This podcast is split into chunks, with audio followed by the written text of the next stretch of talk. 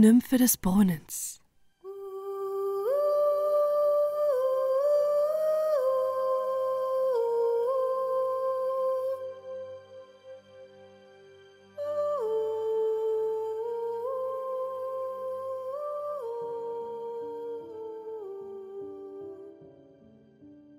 Drei Meilen hinter Dünkelspühe in Schwabenland lag vor Zeiten ein altes Raubschloss, das einen mannfesten Ritter zugehörte, Wackermann Uhlfinger genannt, die Blume der Faust- und kulmgerechten Ritterschaft, das Schrecken der schwäbischen Bundesstädte, auch aller Reisenden und Frachtführer, die keinen Geleitsbrief von ihm gelöst hatten. Wenn Wackermann seinen Küraas und Helm angelegt, seine Lenden mit dem Schwert umgürtet hatte und die goldenen Sporen an seinen Fersen klirrten, war er nach der Sitte seiner Zeitgenossen ein roher, hartherziger Mann, der Rauben und Plündern für ein Vorrecht des Adels hielt, den Schwächeren befehdete, und weil er selbst mannhaft und rüstig war, kein ander Gesetz erkannte als das Recht des Stärkeren. Wenn Cies Uhlfinger ist im Anzuge, Wackermann kommt, viel Schrecken auf ganz Schwabenland. Das Volk flüchtete in die festen Städte, und die Wächter auf den Zinnen der Wartern stießen ins Horn und verkündeten die Nahgefahr. Die geringfügigsten Beleidigungen rügte er scharf und manchen seiner Spießgesellen hatte er so zerbasedoft wie Armbrecher hoch der Menschenfreund, den Erzvater der Philanthropisten, obgleich in dem damaligen handfesten Weltalter durch jenen barbarischen Heroismus sein Geruch nicht so stinkend wurde vor dem ganzen Lande wie in unseren gesitterteren Zeiten durch solch eine kraftmännische Behandlung. Dieser gefürchtete Mann war aber daheim, wenn er seine Rüstung abgelegt hatte, fromm wie ein Lamm, gastfrei wie ein Araber, ein gutmütiger Hausvater und zärtlicher Gatte. Seine Hausfrau war ein sanftes, liebevolles Weib, sittig und tugendsam, dergleichen es heutzutage wenig gibt. Sie liebte ihren Gemahl mit unverbrüchlicher Treue und stund ihrem Hauswesen gar fleißig vor sah nicht durchs Gitter nach Bulan aus, wenn ihr Herr davon ritt, Abenteuer zu bestehen, sondern legte sich einen Rocken an von feinem Flachs wie Seide und drehte die Spindel mit geschäftiger Hand, dass sie einen Faden gewann, den die lydische Arachne für den ihrigen würde erkannt haben. Sie war Mutter von zwei Töchtern, die sie mit großer Sorgfalt tugendsam und häuslich auferzog. In dieser klösterlichen Eingezogenheit störte nichts ihre Zufriedenheit, als die Freibeuterei ihres Gemahls, der sich mit ungerechtem Gut bereicherte. Sie missbilligte diese privilegierten Raubereien in ihrem Herzen, und es machte ihr keine Freude, wenn ihr gleich die herrlichsten Stoffe mit Gold und Silber durchwirkt zu reichen Kleidern schenkte. Was soll mir der Plunder? sprach sie oft zu sich selbst. Daran Seufzer und Tränen hangen. Sie warf mit geheimen Widerwillen diese Geschenke in ihre Truhe und würdigte sie keines Augenblicks, bemitleidete die Unglücklichen, die in Wackermanns Haft fielen, setzte sie oft durch ihre Vorbitte in Freiheit und begabte sie mit einem Zehnerpfennig.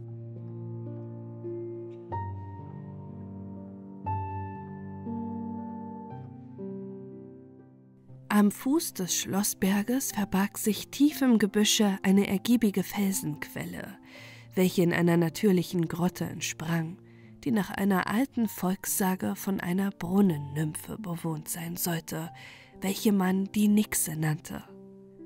Und die Rede ging, dass sie sich bei sonderbaren Ereignissen im Schlosse zuweilen sehen ließ. Zu diesem Brunnen lustwandelte die edle Frau oftmals ganz einsam, wenn sie während der Abwesenheit ihres Gemahls außerhalb der düsteren Burgmauern frische Luft schöpfen – oder ohne Geräusch Werke der Wohltätigkeit im Verborgenen ausüben wollte. Sie beschied dahin die Armen, die der Pförtner nicht einließ, und spendete an gewissen Tagen nicht nur den Abhub ihrer Tafel an sie aus, sondern trieb ihre demütige Gutherzigkeit zuweilen so weit, als die heilige Landgräfin Elisabeth, die mit stoischer Verleugnung alles widernden Gefühls mit ihrer königlichen Hand am St. Elisabethenbrunnen oft Bettlerwäsche wusch. Einsmals war Wackermann mit seinen Reisigen auf Wegelagerung ausgezogen, den Kaufleuten aufzulauern, die vom Augsburger Markte kamen, und verweilte länger als sein Verlass war. Das bekümmerte die zarte Frau. Sie windte ihrem Herrn sein Unglück begegnet. Er sei erschlagen oder in Feindes Gewalt. Es war ihr so weh ums Herz, dass sie nicht ruhen noch rasten konnte. Schon mehrere Tage hatte sie sich zwischen Furcht und Hoffnung abgeängstet. Und oft rief sie dem Zwerg zu, der auf dem Turm Wacht hielt: Klein Hänsel, schau aus! Was rauscht durch den Wald? Was trappelt im Tal? Wo wirbelt der Staub? Trabt Wackermann an? Aber Klein Hänsel antwortete gar trübselig: Nichts regt sich im Wald, nichts reut im Tal, es wirbelt kein Staub, kein Federbusch weht. Das trieb sie so bis in die Nacht, da der Abendstern heraufzog und der leuchtende Vollmond über den östlichen Gebirge blickte. Da konnte sie es nicht aushalten zwischen den vier Wänden ihres Gemachs. Sie warf ihr Regentuch über, stahl sich durchs Pförtchen in den Buchenhain und wandelte zu ihrem Lieblingsplätzchen, dem Kristallbrunnen, umso desto ungestörter ihren kummervollen Gedanken nachzuhängen. Ihr Auge floss von Zähren, und ihr sanfter Mund öffnete sich zu melodischen Wehklagen, die sich mit dem Geräusch des Baches mischten, der vom Brunnen her durchs Gras lispelte. Indem sie sich der Grotte nahte, war es ihr, als ob ein leichter Schatten um den Eingang schwebte. Aber weil es in ihrem Herzen so arbeitete, achtete sie wenig darauf. Und der erste Anblick schob ihr den flüchtigen Gedanken vor, dass das einfallende Mondenlicht ihr eine Truggestalt vorlüge. Da sie aber näher kam, schien sich die weiße Gestalt zu regen und ihr mit der Hand zu winken. Darüber kam ihr ein Grausen an, doch wich sie nicht zurück. Sie stund, um recht zu sehen, was es wäre. Das Gerüchte von dem Nixenbrunnen, das in der Gegend umlief, war ihr nicht unbewusst. Sie erkannte die weiße Frau nun für die Nymphe des Brunnens, und diese Erscheinung schien ihr eine wichtige Familienbegebenheit anzudeuten. Welcher Gedanke konnte ihr jetzt näher liegen als der von ihrem Gemahl? Sie zerraufte ihr schwarzgelocktes Haar und erhob eine laute Klage. Ach des unglücklichen Tages! Wackermann! Wackermann! Du bist gefallen, bist kalt und tot, hast mich zur Witwe gemacht und deine Kinder zu Waisen. Da sie so klagte und die Hände rang, vernahm sie eine sanfte Stimme aus der Grotte. Mathilde, sei ohne Furcht. Ich verkünde dir kein Unglück, nahe dich getrost. Ich bin deine Freundin, und mich verlangt, mit dir zu kosen. Die edle Frau fand so wenig Abschrecknis in der Gestalt und Rede der Nixe, dass sie den Mut hatte, die Einladung anzunehmen. Sie ging in die Grotte. Die Bewohnerin bot ihr freundlich die Hand und küsste sie auf die Stirn saß traulich zu ihr hin und vernahm das Wort.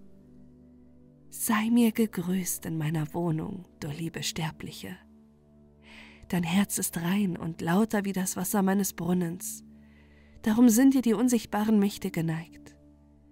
Ich will dir das Schicksal deines Lebens eröffnen, die einzige Gunstbezeugung, die ich dir gewähren kann. Dein Gemahl lebt, und ehe der Hahn den Morgen auskräht, wird er wieder in deinen Armen sein. Fürchte nicht, ihn zu betrauern, der Quell deines Lebens wird früher versiegen als der seine. Vorher aber wirst du noch eine Tochter küssen, die in einer verhängnisvollen Stunde geboren, auf schwankender Waage des Schicksals Glück und Unglück dahinnimmt. Die Sterne sind dir nicht abhold, aber ein feindseliger Gegenschein raubt der Verwaisten das Glück der mütterlichen Pflege. Das betrübte die edle Frau sehr, da sie hörte, dass ihr Töchterlein der treuen Mutterpflege entbehren sollte und sie brach in laute Zerren aus. Die Nymphe wurde dadurch gerührt. Weine nicht, sprach sie. Ich will bei deinem Kinde Mutterstelle vertreten, wann du es nicht beraten kannst. Doch unter dem Beding, dass du mich zur Taufpate des zarten Fräuleins wählest, damit ich Teil an ihr habe. Dabei sei eingedenk, dass das Kind, so du es meiner Sorge anvertrauen willst, mir den Waschpfennig wiederbringe, den ich einbinden werde. Frau Mathilde willigte in dies Begehr.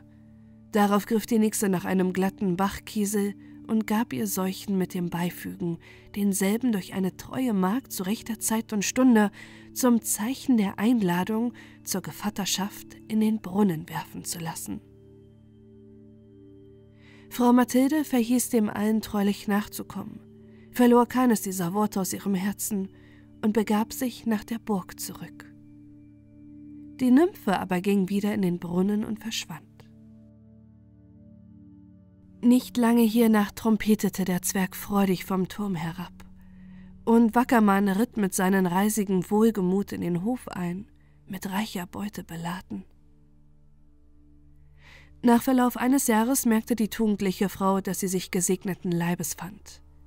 Sie sagte es an ihrem Herrn, der über diese Nachricht viel Freude hatte, denn er hoffte auf einen männlichen Erben. Sie aber trug große Sorge, wie sie es anstellen möchte mit der Gevatterschaft. Das Abenteuer vom nächsten Brunnen ihm zu eröffnen, trug sie Bedenken. Da fügte sie's, dass Wackermann einen Fehdebrief bekam, von einem Ritter, den er beim Trunk beleidigt hatte und der mit ihm anbinden wollte auf Tod und Leben. Er rüstete sich und seine Gewappneten fleißig zu und als er im Begriff war, aufzusetzen und nach Gewohnheit von seiner Gemahlin sich verabschiedete, forschte sie sorgsam nach seinen Vorhaben, drang ihn wieder Gewohnheit, ihr zu sagen, gegen wen er ausziehe, und da ihr diese ungewöhnliche Neugier liebreich verwies, verhüllte sie ihr Gesicht und weinte bitterlich.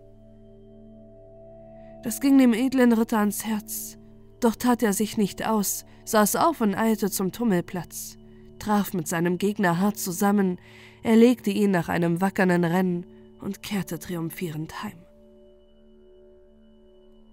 Seine züchtige Hausfrau empfing ihn mit offenen Armen, liebkoste ihn freundlich und ließ nicht ab, mit glatten Worten und den weiblichen Künsten süßer Schmeichelei ihn auszuholen, was für ein Abenteuer er bestanden habe.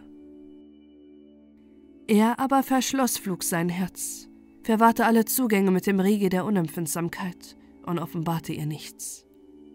Vielmehr höhnte er sie dieses Vorwitzes halber und sprach spottweise O Mutter Eva, deine Töchter sind noch nicht ausgeartet. Neugier und Vorwitz ist der Weiber Erbteil bis auf diesen Tag. Einer jeden hätte gelüstet, den verbotenen Baum zu plündern oder den Deckel des verpönten Schauessens aufzuheben und das darin verborgene Mäuslein davonspringen zu lassen. Verzeiht, lieber Gemahl, antwortete die kluge Frau. Die Männer haben auch ihr bescheidenen Teil aus Mutter Evens Erbschaft empfangen. Der Unterschied ist nur, dass eine gutmütige Frau für ihre Manne kein Geheimnis hat noch haben darf. Es stimmt die Wette, wenn mein Herz euch was verhehlen könnte, dass ihr nicht ruhen noch rasten würdet, bis ihr meine Heimlichkeit abgelockt hättet. Und ich, versetzt er, gebe euch mein Wort, dass mich eure Heimlichkeit nichts kümmern wird. Es ist euch vergönnt, die Probe zu machen. Da war's, wo Frau Mathilde ihren Ehegemahl hinhaben wollte. Wohlan, sprach sie, lieber Herr, ihr wisst, dass meine Entbindung nah bevorsteht. Wenn ich nun eines gesunden Kindes genese, so sei mir vergönnt, eine von den Gevattern zu erkiesen, die das Kindlein aus der Taufe heben. Ich habe eine Freundin ins Herz geschlossen, die euch unbekannt ist. Da ist nun mein Begehr, dass ihr nie in mich dringen wollt, euch zu sagen, wer sie sei, von wannen sie kommt, von wo sie hauset wann ihr mir das bei eurer ritterlichen Ehre verheißet und eurer Zusage Genüge tut, will ich die Wette verloren haben und frei bekennen, dass der männliche Geist über die weibliche Schwachheit triumphiert. Wackermann leistete seiner Hausfrau das Versprechen unweigerlich, und sie erfreute sich des guten Erfolgs ihrer schlauen List innigst. Nach wenigen Tagen genas sie eines Fräuleins, Obgleich der Vater lieber einen Sohn umarmt hätte, so ritt er doch ganz wohlgemut zu seinen Nachbarn und Gefreunden, sie zur Gevatterschaft zu laden. Sie fanden sich insgesamt an dem bestimmten Tage ein, und da die Kindbetterin das Geräusch der Wagen, das Wiehern der Pferde und das Getümmel des Hofgesindes vernahm, berief sie eine vertraute Dirne zu sich und sprach Nimm diesen Bachkiesel, wirf ihn stillschweigend hinter dich in den nächsten Brunnen und spute dich auszurichten, was dir befohlen ist. Die Dirne tat nach dem Befehl ihrer Frau. Und ehe sie wieder zurückkam, trat eine unbekannte Dame in das Gesellschaftszimmer, neigte sich züchtig gegen die anwesenden Herren und Frauen, und wie das Kindlein vorgetragen wurde und der Täufer zum Becken trat, nahm sie ihre Stelle unter den Paten oben an. Jedermann machte ihr ehrerbietig Platz als einer Fremden, und sie hielt das Kind zuerst auf dem Arm über der Taufe. Aller Augen waren auf sie gerichtet. Sie war so schön, so sittsam und dabei so herrlich gekleidet in ein fliegendes Gewand von wasserblauer Seide und aufgeschlitzten Ärmeln mit weißem Atlas unterlegt. Über das war sie mit Juwelen und Perlenschmuck so reichlich behangen wie die heilige Jungfrau zu Loretto an einem kirchlichen Galatage.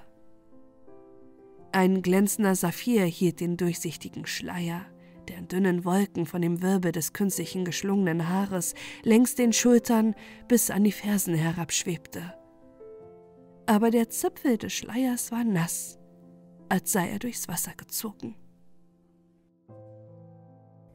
Die unerwartete Erscheinung der fremden Dame hatte die sämtliche Mitgevatterschaft der Gestalt in der Andacht gestört, dass sie vergaßen, dem Kinder einen Namen zu geben. Darum tauft es der Priester Mathilde nach dem Namen der Mutter. Nach vollbrachter Taufhandlung wurde die kleine Mathilde zu derselben zurückgebracht, und alle Paten folgten nach, der Wöchnerin Glück zu wünschen und dem Patgen den Waschpfennig einzubinden.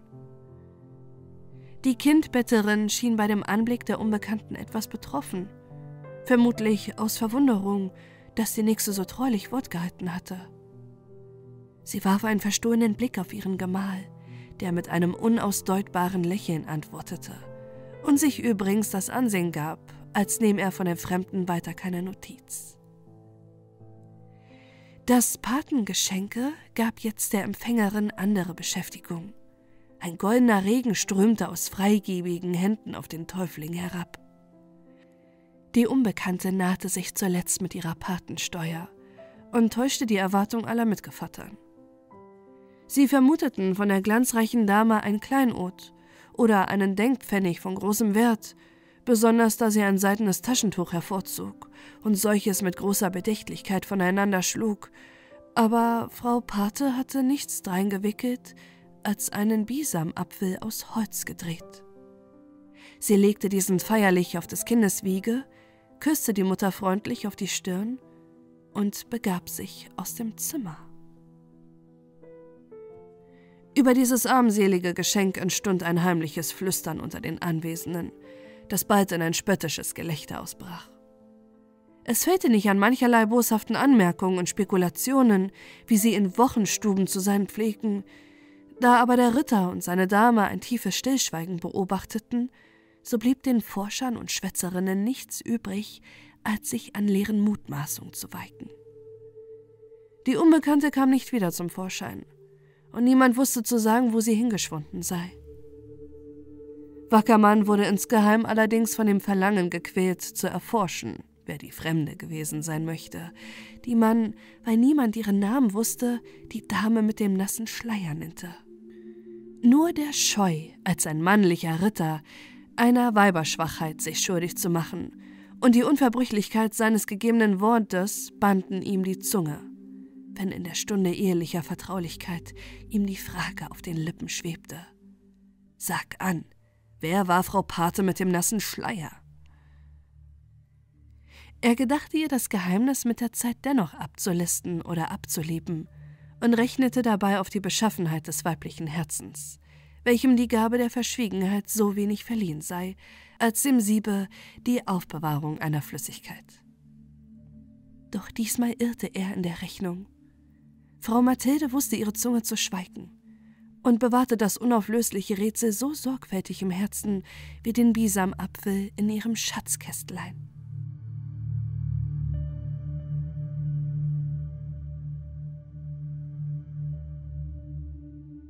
Ehe das Fräulein dem Gängelbande entwuchs, wurde die Prophezeiung der Nymphe an der guten Mutter erfüllt. Sie erkrankte plötzlich und starb ohne Zeit zu haben, an den Bisamapfel zu gedenken oder damit nach Verfügung der Nächste zugunsten der kleinen Mathilde zu verfahren. Ihr Gemahl war eben abwesend auf dem Turnier zu Augsburg und zog mit einem Ritterdank von Kaiser Friedrichen gekrönt wieder nach Hause. Wie der Zwerg auf dem Turm seinen Herrn in der Ferne sah angeritten kommen, stieß er nach Gewohnheit ins Horn, dem Hofgesinde dessen Ankunft kundzutun. Aber er ließ nicht wie sonst einen freudigen Ton erschallen, sondern posaunte gar eine traurige Melodie.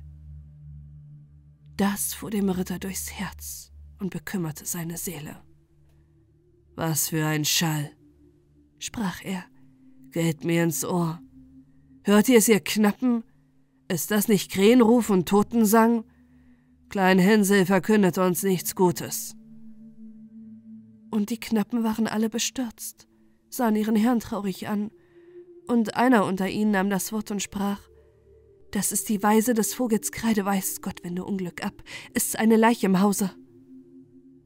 Da spornte Wackermann seinen Hengst und ritt übers Blachfeld daher, dass die Funken stoben. Die Zugbrücke fiel, er sah gierig in den Schlosshof und erblickte leider das Leichenzeichen vor seiner Haustür ausgestellt, eine Laterne ohne Licht, mit einem wehenden Flor geschmückt und alle Fensterläden verschlossen. Dabei vernahm er von innen Schluchzen und Wehklagen des Gesinns, denn Frau Mathilde war eben aufgebahrt. Zu Haupten des Sarges saßen die beiden großen Töchter in Bräu und Flor gehüllt und beweinten die erbleichte Mutter mit zahllosen Tränen. Am Fuß des Sarges saß die kleine Lieblingstochter. Noch unvermögend, ihren Verlust zu empfinden, zerzupfte sie mit kindischer Gleichmütigkeit spielend die Überbleibsel der Blumen, womit die Leiche geschmückt war. Dieser wehmütige Anblick überwältigte Wackermanns männliche Standhaftigkeit.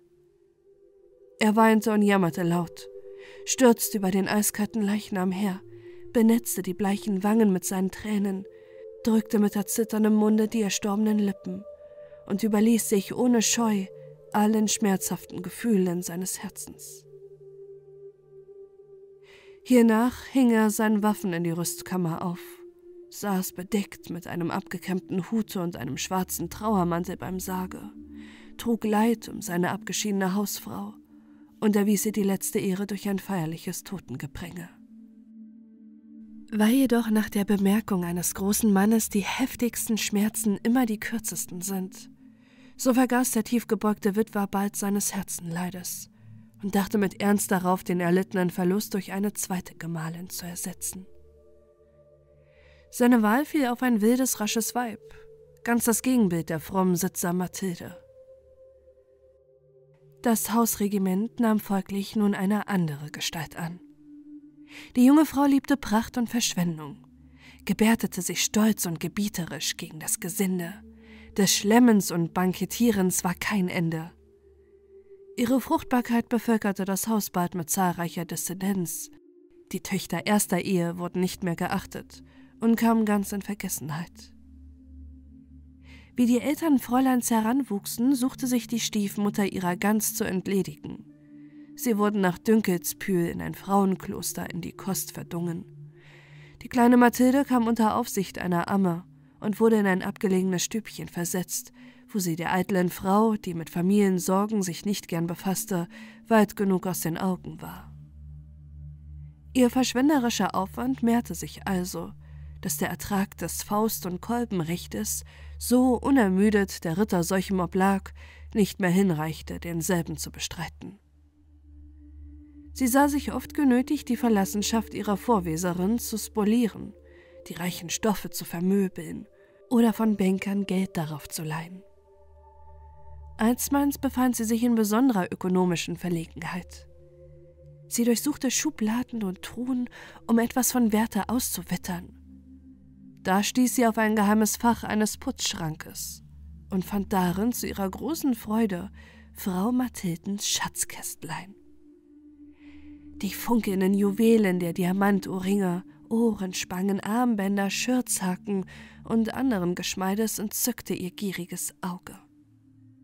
Sie musterte alles genau durch, besah es Stück für Stück und überschlug in ihren Gedanken, welchen Gewinn dieser herrliche Fund einbringen würde. Unter diesen Kostbarkeiten fiel auch der hölzerne Bisamapfel in die Augen. Sie wusste lange nicht, was sie daraus machen sollte. Sie versuchte es, ihn aufzuschrauben, aber er war verquollen. Sie wog ihn in der Hand und befand ihn so leicht als eine taube Nuss. Darum meinte sie, es sei irgendein lediges Ringfutteral, und weil sie damit nichts anzufangen wusste, warf sie es als ein Ding ohne einen Wert aus dem Fenster. Zufälligerweise saß die kleine Mathilde unten im Zwingergarten und spielte mit ihrer Puppe.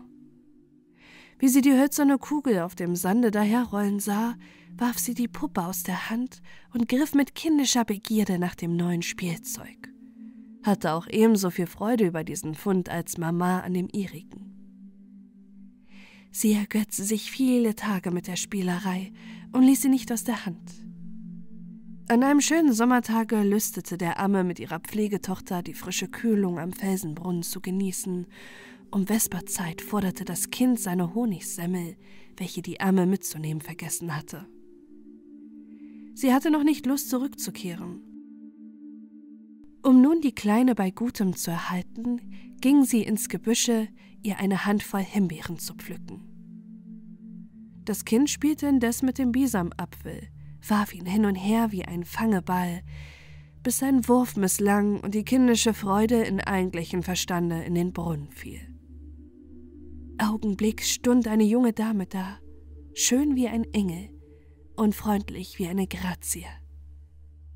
Das Kind bestürzte darüber, glaubte ihre Stiefmutter vor sich zu sehen, die sie immer schalt und schlug, wenn sie ihr unter die Augen kam. Die Nymphe aber liebkoste ihr mit sanften Worten. Fürchte nichts, liebe Kleine, ich bin dein Pate. Komm zu mir. Sieh, hier ist dein Spielzeug, das in den Brunnen fiel. Dadurch lockte sie das Kind zu sich, nahm es auf den Schoß, drückte es zärtlich an den Busen, herzt und küsste die kleine Mathilde und benetzte ihr Angesicht mit Tränen.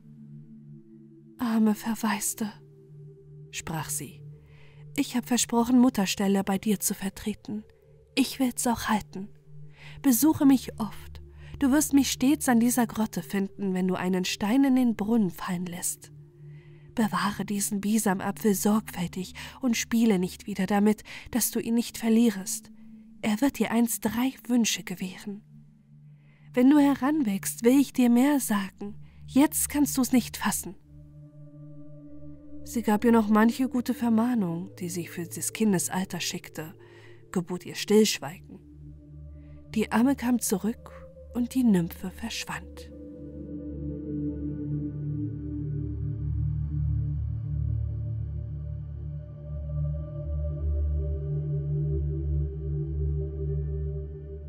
Heutzutage, sagt das Sprichwort, gibt's keine Kinder mehr.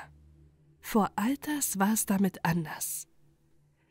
Die kleine Mathilde war gleichwohl ein schlaues und kluges Kind.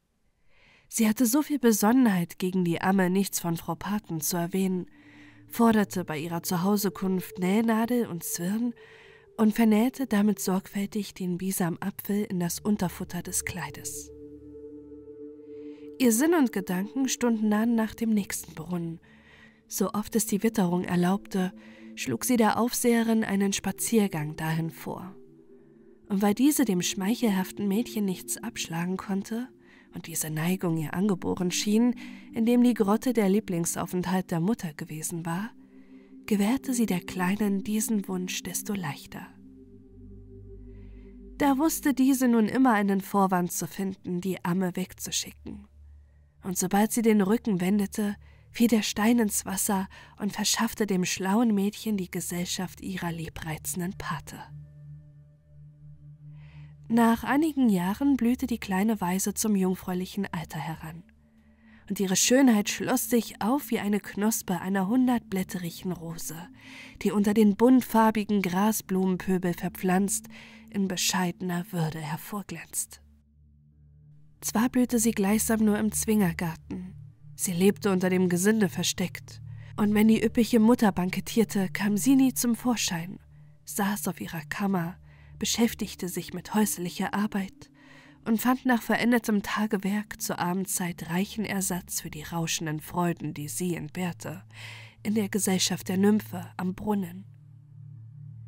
Diese war nicht nur ihre Gesellschafterin und Freundin, sie war auch ihre Lehrmeisterin, unterrichtete das Fräulein in allen weiblichen Kunstfertigkeiten und bildete sie ganz nah dem Beispiel ihrer tugendhaften Mutter.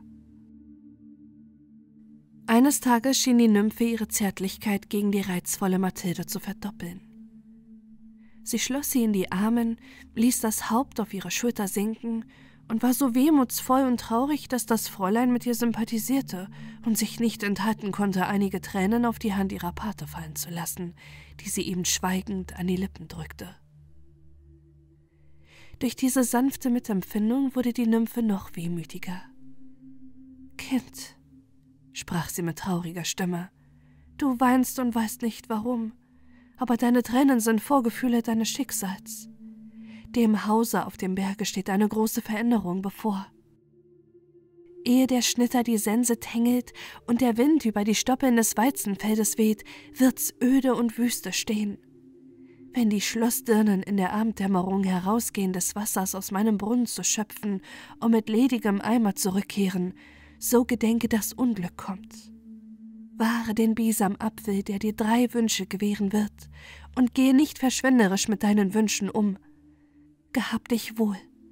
An dieser Stätte sehen wir uns nicht wieder. Darauf lehrte sie dem Fräulein noch einige magische Eigenschaften des Apfels, um sich derselben im Notfall zu bedienen, weinte und schluchzte beim Hinscheiden, dass ihr die Worte versagten, und ließ sich nicht mehr sehen. Um die Zeit der Weizenernte kamen eines Abends die Wasserträgerinnen mit ledigen Krügen ins Schloss zurück. Bleich und erschrocken, zitterten an allen Gliedern, als schüttete sie der Frost des Wechselfiebers, verkündeten, die weiße Frau sitze am Brunnen mit trauriger Gebärdung des Händeringens und Wehklagens, welches nichts Gutes uminiere. Das hatten die Kriegsleute und Waffenträger ihren Spott, meinten, es sei Täuschung und Weibergeschwätz. Einige trieb die Neugier hinaus, Grund und Ungrund der Sache zu erforschen. Sie sahen die nämliche Erscheinung, fassten sich dennoch ein Herz und gingen zum Brunnen. Wie sie hinkam, war das Gesicht verschwunden, und da gab's mancherlei Glossen und Auslegung darüber. Keiner riet jedoch auf die wahre Deutung, welche Fräulein Mathilde allein wusste, ob sie es gleich nicht laut werden ließ. Denn die Nymphe hatte ihr Stillschweigen geboten. Sie saß einsam und trübsinnig auf ihrer Kammer, unter Furcht und Erwartung der Dinge, die da kommen sollten.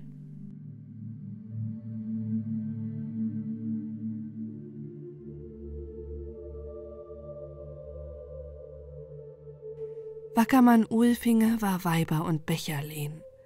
Seiner verschwenderischen Hausfrau konnte er nicht satt rauben und plündern, und wenn er nicht auf Wegelagerung ausging, bereitete sie ihm tagtäglich ein Wohlleben, berief seine Zechbrüder zusammen und unterhielt ihn im Taumel der Lüster und ließ ihn nie daraus wach werden, um den Verfall seines Hauswesens wahrzunehmen.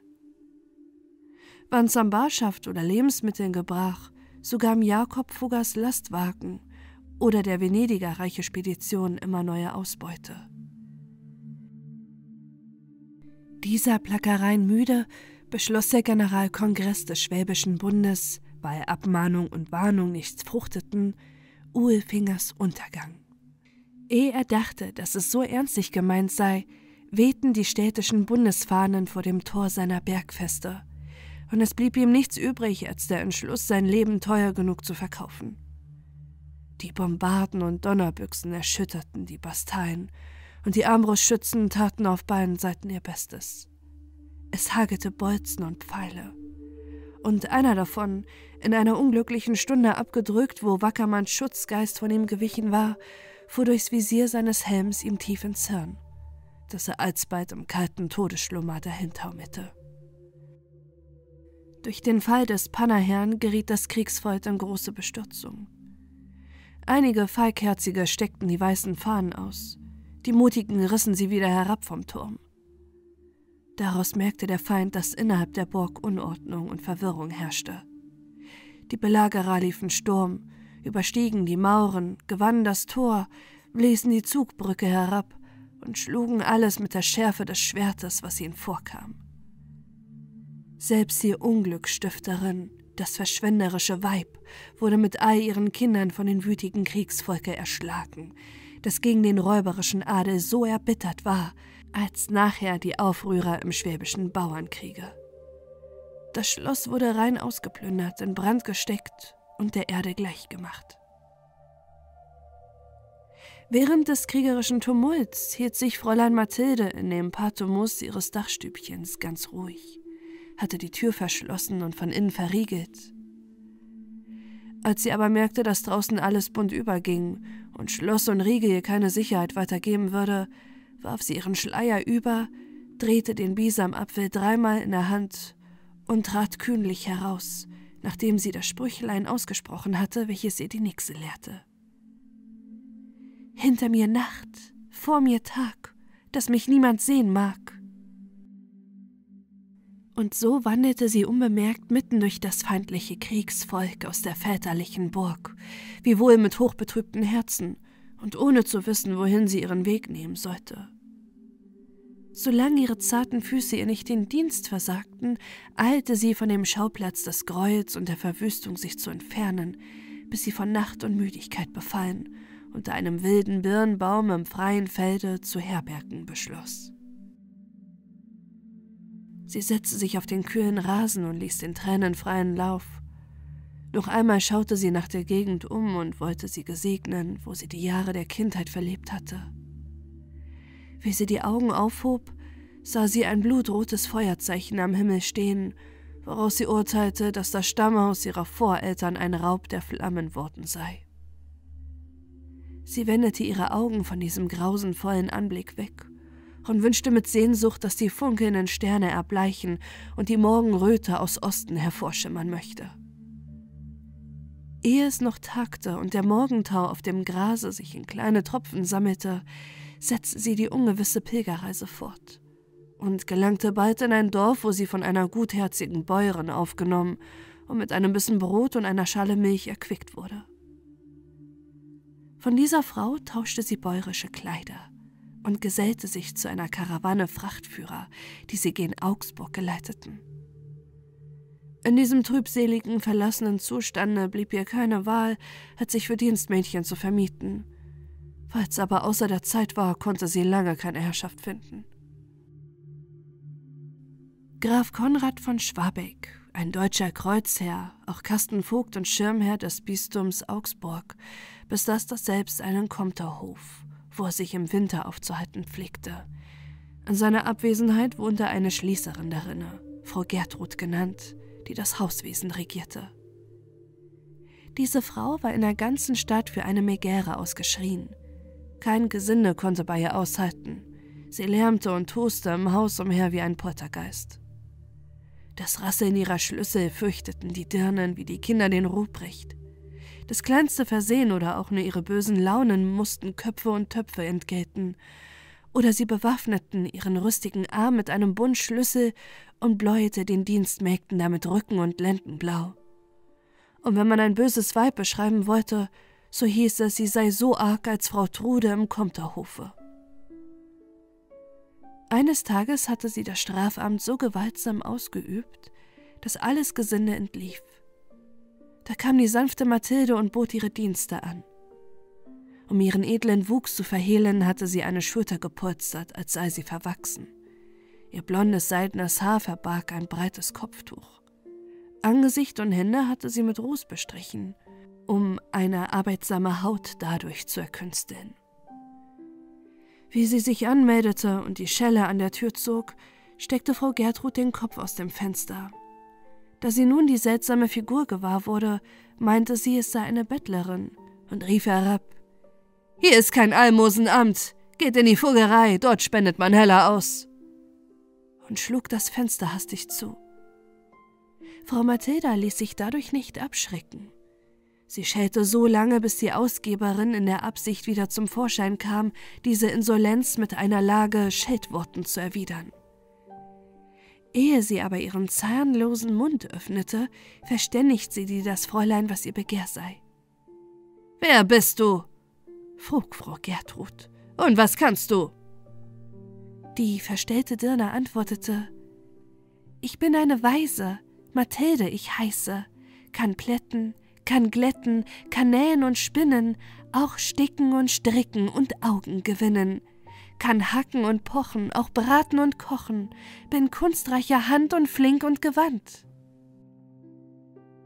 Als die Wirtschafterin diese Sprüchlein hörte und vernahm, dass das nussbraune Mädchen so viel gute Talente besaß, tat sie die Tür auf, gab ihr den Mietgroschen und nahm sie in die Küche. Sie stund ihren Geschäften so treulich vor, dass Frau Gertrud ganz aus der Übung kam, Töpfe nach dem Ziel zu werfen. Ob sie gleich immer streng und mürrisch blieb, alles tadelte und besser wissen wollte, so hielt ihr doch das Dienstmädchen nie wieder Part und wehrte durch Sanftmut und Duldung den Ergießungen ihrer schwarzen Galle ab. Sie wurde leidlicher und besser als seit vielen Jahren. Zum Beweis, dass fromme Gesinde auch gut Regiment, gut Wetter, fromme und getreue Opern macht. Um die Zeit des ersten Schnees ließ die Hausmutter das ganze Haus fegen und reinigen, die Fenster waschen Vorhänge aufziehen und alles zum Empfang ihres Herrn zu bereiten, der mit dem bunten Gefolge seiner Diener umgeben, nebst seinem großen Schwall von Pferden und Jagdhunden zu Winters Anfang eintraf. Mathilde kümmerte sich wenig um die Ankunft des Kreuzherrn.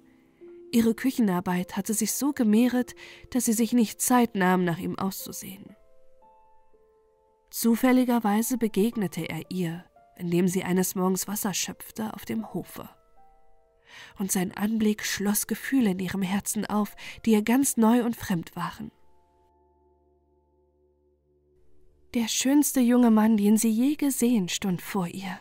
Sein glänzendes Auge, die jovialische Miene, das Gepräge des Wohlbehagens und Überflusses, das wellenförmige, leicht gelockte Haar, das sich halb unter die beschattenden Straußfedern des männlich ins Gesicht gedrückten Hutes versteckte.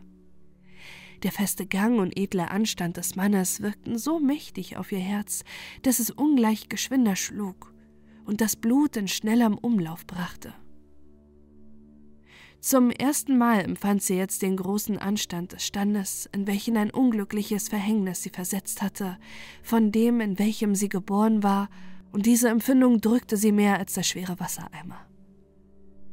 Sie ging tiefsinnig in die Küche zurück und versalzte zum ersten Mal in ihrer Funktion alle Brühen, welche ihr von der Wirtschafterin einen harten Verweis zuzog. Tag und Nacht schwebte ihr der schöne Ritter vor Augen. Es lüstete ihr oft, nach ihm zu sehen. Und wenn er über den Hof ging und sie seine Sporen klingen hörte, spürte sie jederzeit Wassermangel in der Küche und eilte mit dem Eimer zum Brunnen, ob sie gleich keines Anblicks von dem stolzen Junker gewürdigt wurde. Graf Konrad schien bloß für das Vergnügen zu leben. Er verabsäumte keine Lustbarkeit und kein Freudengelag in der reichen Stadt, die der Verkehr mit den Venedigern üppig gemacht hatte. Bald gab es ein Ringelrennen, bald ein Stechen auf der Rennbahn, bald ein Ratswechsel oder sonst eine glänzende Feierlichkeit. Auch fehlte es nicht an öffentlichen Reihentänzen auf dem Rathause oder auf dem Markte durch alle Straßen, wo die Edelleute den Bürgerstöchtern goldene Fingerreife und seidene Tücher verehrten, Minnespiel und gute Schwänke trieben. Als die Fastnachtsmummereien begannen, schien der Freudentaumel aufs Höchste gestiegen zu sein. Fräulein Mathilde hatte an dem keinen Teil, saß in der rauchenden Küche und weinte schier die schmachtenden Augen wund, klagte über den Eigensinn des Glücks, das seine Günstlinge mit den Freuden des Lebens stromweise überschüttete und den Unbegünstigten jeden frohen Anblick abgeizt. Ihr Herz war beklommen, ohne dass sie eigentlich wusste, warum. Dass Amor sich darin gebettet hatte, war ihr gänzlich unbekannt. Dieser unruhige Gast, der in jedem Hause Verwirrung macht, wo er herbergt, flüstert ihr am Tag tausende romanhafte Gedanken zu und unterhielt sie des Nachts mit schalkhaften Träumen. Bald lustwanderte sie mit dem Kreuzherrn in einen Blumengarten, Bald war sie zwischen die heiligen Mauern eines Klosters eingesperrt. Und der Graf stund außen Sprachgitter, verlangte mit ihr zu kosen und die strenge Domina wollte es nicht gestatten. Bald aber tanzte sie dennoch mit ihm in den Vorreihen auf einen fröhlichen Ball. Diese entzückenden Träume zerstörte oft plötzlich das Geklingel von Frau Gertrudens Bundschlüssel, womit sie in der frühen Morgenstunde dem Gesinde zur Arbeit läutete. Doch die Ideen, welche zur Nachtzeit die Fantasie angesponnen hatte, bildete das Spiel der Gedanken den Tag über aus. Liebe scheut keine Gefahren, übersteigt Berge und Klippen, hüpft über Abgründe, findet Weg und Bahn durch die libysche Wüste und schwimmt auf dem Rücken des weißen Stiers über den stürmenden Pelagus. Die liebende Mathilde sann und klügelte so lange, bis sie ein Mittel fand, den schönsten ihrer Träume zu realisieren. Sie hatte den Bisamapfel der Pate Nixe, der ihr drei Wünsche gewähren sollte, noch im Besitz. Nie hatte sie Verlangen getragen, ihn zu öffnen und sein inneres Talent zu erproben. Jetzt kam ihr ein, den ersten Versuch damit zu machen.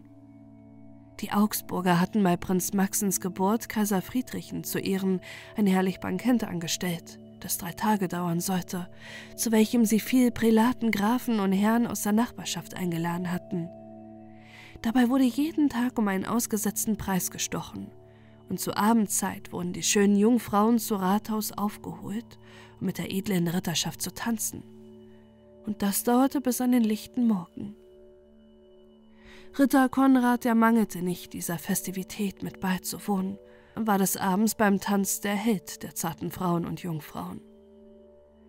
Obgleich keiner seiner gesetzmäßigen Liebe teilhaft werden konnte, denn er war ein Kreuzherr, so hatten sie ihn doch alle lieb und wert. Er war ein schöner Mann und tanzte wonniglich. Mathilde hatte den Entschluss gefasst, bei dieser Gelegenheit ein Abenteuer zu bestehen. Nachdem sie die Küche bestickt hatte und alles im Hause ruhig war, ging sie auf ihre Kammer, wusch mit feiner Seife die rußige Schminke von der Haut und ließ Lilien und Rosen darauf hervorblühen. Hiernach nahm sie den Bisamapfel zur Hand und wünschte sich ein neues Kleid, so herrlich und prächtig es nur sein könnte, mit allem Zubehör. Sie öffnete den Deckel, da quoll hervor ein Stück seidenen Stoffs, das dehnte und breitete sich und rauschte wie ein Wasserstrom herab auf ihren Schoß.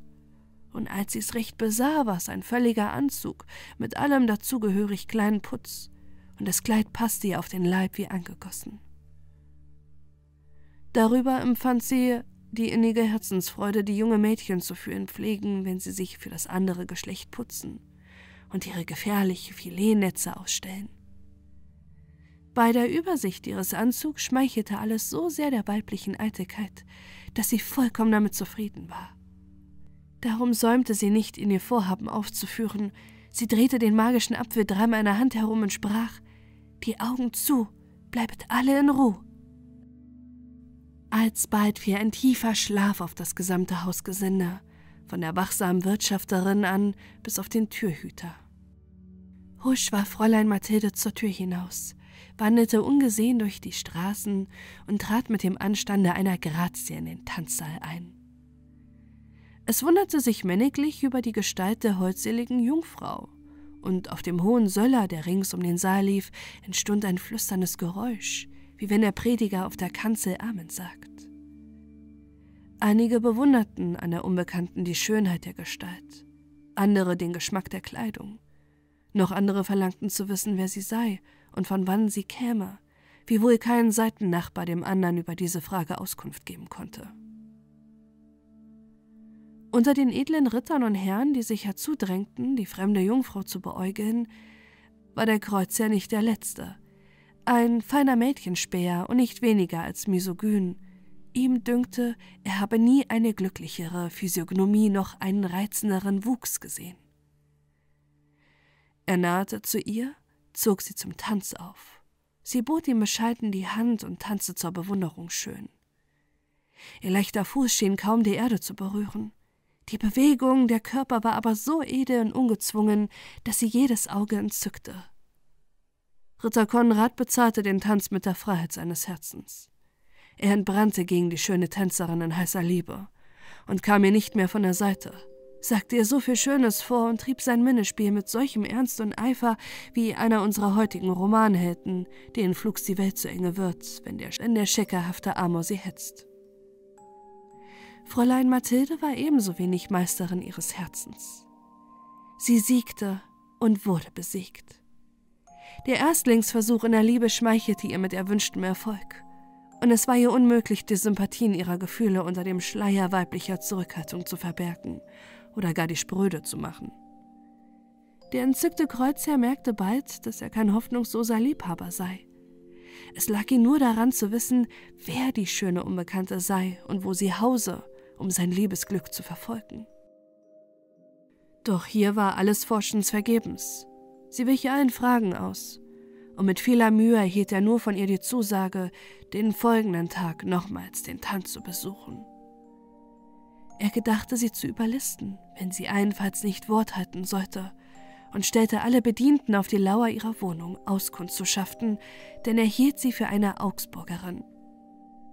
Die Tanzgesellschaft aber meinte, sie gehörte zur Freundschaft des Grafen, weil er ihr so schön tat und so freundlich mit ihr koste. Der Morgen war schon angebrochen, ehe sie Gelegenheit fand, dem Ritter zu entwischen und den Tanzplatz zu verlassen. Sobald sie aus dem Saal trat, drehte sie den Bisamapfel dreimal in der Hand um und sagte dazu ihr Sprüchlein. Hinter mir Nacht, vor mir Tag, dass mich niemand sehen mag. Und so gelangte sie in ihre Kammer, ohne dass die Dämmerungsvögel des Grafen, die in allen Straßen auf und ab flatterten, sie wahrnahm.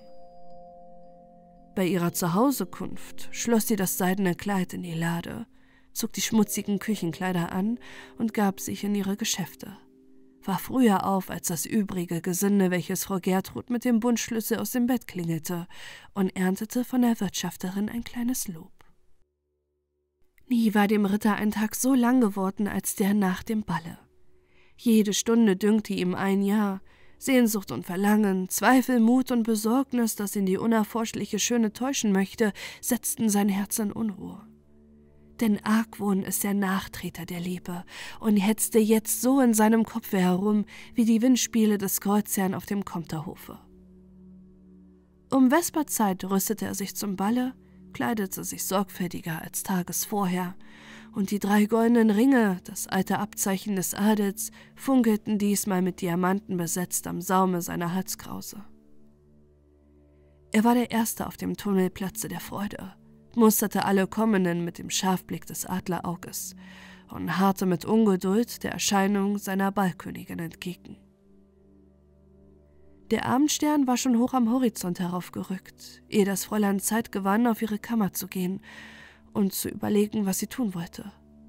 Ob sie dem Besamapfel den zweiten Wunsch abfordern oder diesen auf einen wichtigeren Vorfall des Lebens aufsparen sollte. Die treue Ratgeberin Vernunft riet ihr das Letztere zu tun.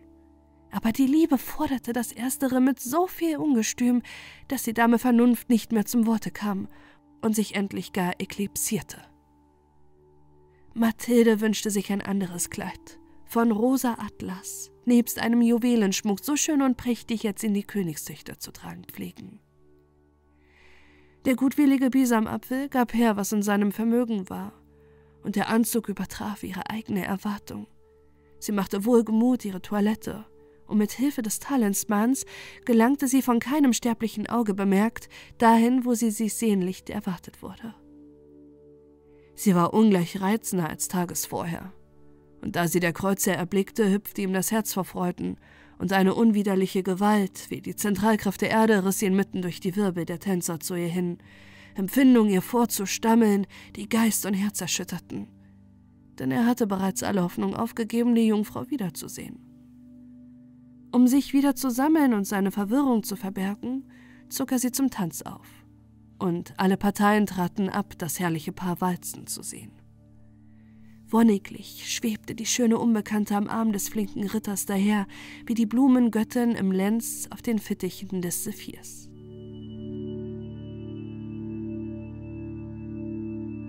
Nach vollendetem Tanze führte Graf Konrad die ermüdete Tänzerin unter dem Vorwand, Erfrischung zu suchen, in ein Seitengemach. Sagte in der Sprache eines feinen Hofmannes wie tags zuvor viel Schmeichelhaftes. Unvermerkt aber ging die kalte Hofsprache in die Sprache des Herzens über und endete mit einer Liebeserklärung so zärtlich und innig, als ein Freier zu reden pflegt, der um eine Braut wirbt. Das Fräulein hörte mit verschämter Freude den Ritter an und nachdem ihr klopfendes Herz und die glühenden Wangen eine Zeit lang ihre Empfindung zutage gelegt hatten und sie nun zu einer wörtlichen Erklärung ihrer Gegensinnung aufgefordert wurde, redete sie gar züchtiglich, also Was ihr mir, edler Ritter, heut und gestern von zarter Liebe vorgesagt habt, gefällt meinem Herzen wohl, denn ich glaube nicht, dass ihr mit trügerlichen Worten zu mir redet. Aber wie kann ich eurer ehelichen Liebe teilhaftig werden, da ihr ein Kreuzherr seid und das Gelübde getan habt, ehelos zu bleiben euer Leben lang? Wenn euer Sinn auf Leichtfertigkeit und Buhlerei gesellt wäre, so hättet ihr all eure glatten Worte in den Wind geredet. Darum löset mir das Rätsel, wie ihr es anstellen möget, dass wir nach den Gesetzen der heiligen Kirche also zusammengebunden werden, dass unsere eheliche Einigung bestehen mag für Gott und der Welt. Der Ritter antwortete ernsthaft und bieder, Ihr redet als eine tugendliche und kluge Jungfrau. Darum will ich auf eure ehrliche Frage euch jetzt Bescheid geben und euren Zweifel lösen. Zur Zeit, als ich in den Kreuzorden aufgenommen wurde, war mein Bruder Wilhelm, der Stammerbe, noch am Leben. Seit der aber erbleicht ist, habe ich Dispension erlangt, als der letzte meines Stammes Ehelichen zu werden und dem Orden zu entsagen, so es mir gefällt. Doch hat mich Frauenliebe nie gefesselt, bis auf den Tag, da ich euch sah. Von dem Augenblick an ward miss mir in meinem Herzen gar anders, und ich vertraue fest darauf, dass ihr und keine andere vom Himmel mir zum ehelichen Gemahl beschieden seid.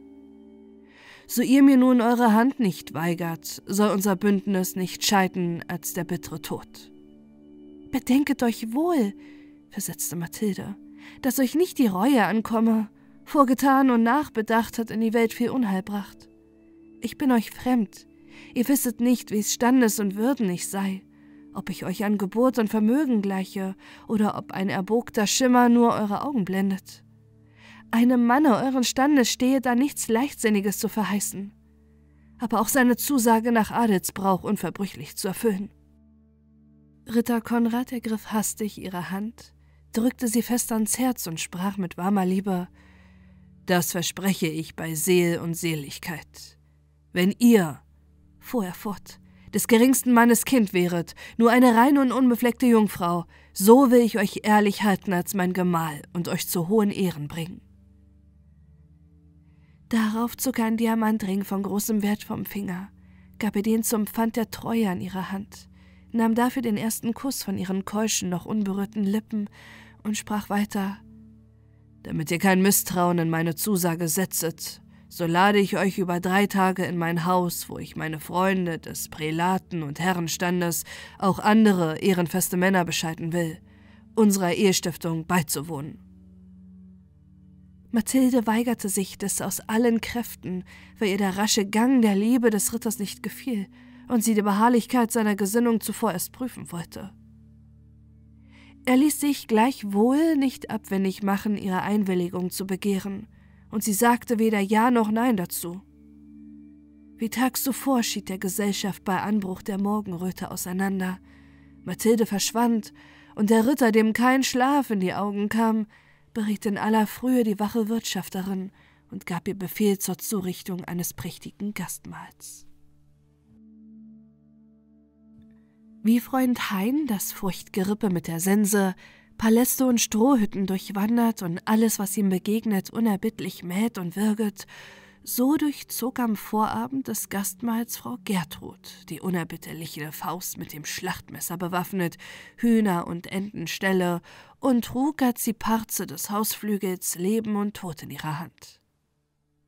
Von ihrem blanken Würgestahl fielen die unbesorgten Bewohner bei Dutzenden, schlugen zum letzten Mal ängstlich die Flügel, und Hühner und Tauben und dämische Kapaunen bluteten neben dem verbuhlten Puterhahn ihr animalisch Leben aus. Fräulein Mathilde bekam so viel zu rupfen, zu brühen und aufzuzäumen, dass sie die ganze Nacht den goldenen Schlaf entbehren musste. Doch achtete sie all der Mühe nicht, weil sie wusste, dass der Hochschmaus um ihretwillen eingerichtet wurde. Das Gastmahl begann, die fröhliche Wirt flog den Kommenden entgegen, und wenn der Türhüter schellte, wähnte er immer die unbekannte Geliebte sei an der Tür. Wurde sie aber geöffnet, so trat ein Prälat, eine feierliche Matrone oder ein ehrwürdig Amtsgesicht herein. Die Gäste waren lange beisammen, und der Truchsees zögerte gleichwohl, die Speisen aufzutragen. Ritter Konrad harrte noch immer auf die schöne Braut. Als sie aber zu lang weilte, winkte er dem Tuchsess mit geheimem Verdruss, die Tafel zu beschicken. Man setzte sich und befand, dass ein Gedeck zu viel war.